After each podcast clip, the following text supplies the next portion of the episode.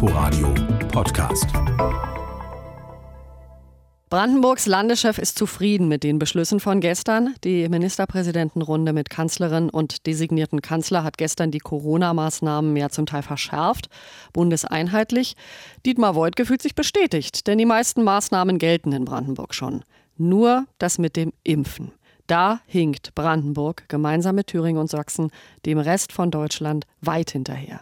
Gestern Nachmittag haben die Landräte mit dem Ministerpräsidenten dazu noch kurz konferiert.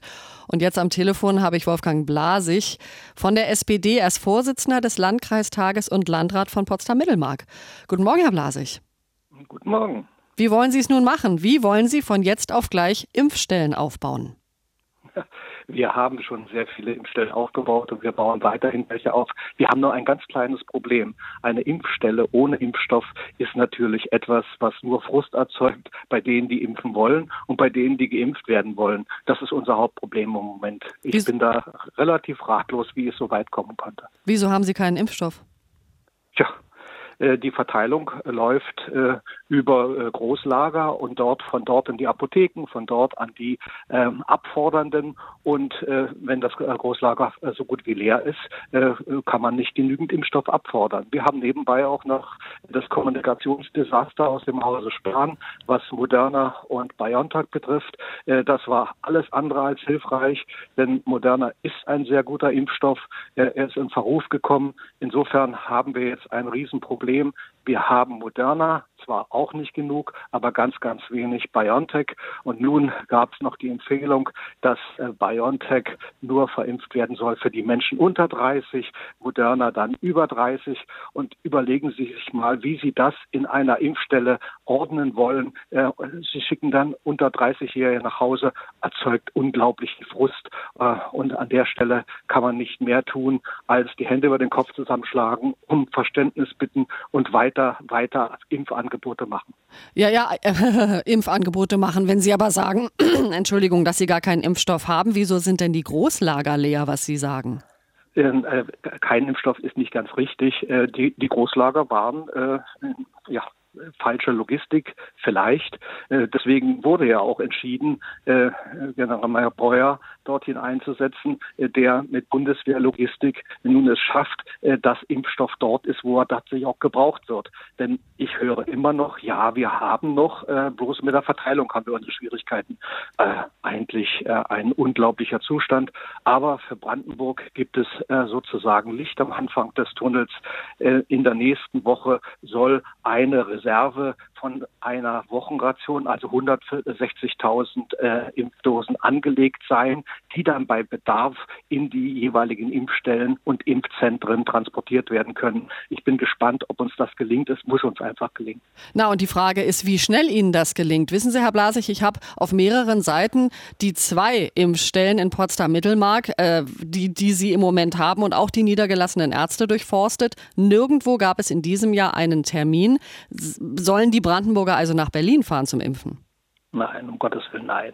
Äh, wir haben Kapazitäten in Brandenburg an der Havel, wir haben Kapazitäten in Potsdam, äh, die zusammen mit Potsdam Mittelmark entwickelt werden. Dort hängen wir natürlich äh, in den Seilen, weil nicht genügend Impfstoff da ist. Wir haben im Landkreis jetzt drei Impfstellen und haben einen Impfbus. Also insofern machen wir genau das, was wir miteinander vereinbart haben. Nur es läuft zu langsam an, weil nicht genügend Impfstoff da ist.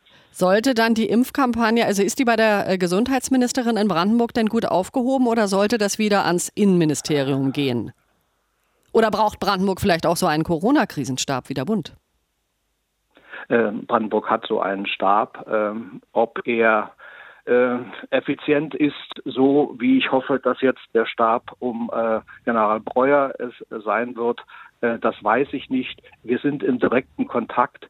Jetzt in der Kampagne direkt. Wir haben ja eine Aufgabe. Bis zum Jahresende äh, wollen wir in Brandenburg äh, mindestens 600.000 Impfungen vollführen. Äh, jetzt im Laufen die Pferde zu wechseln, Gott, wissen Sie, ähm, hinterher ist man vorher immer schlauer.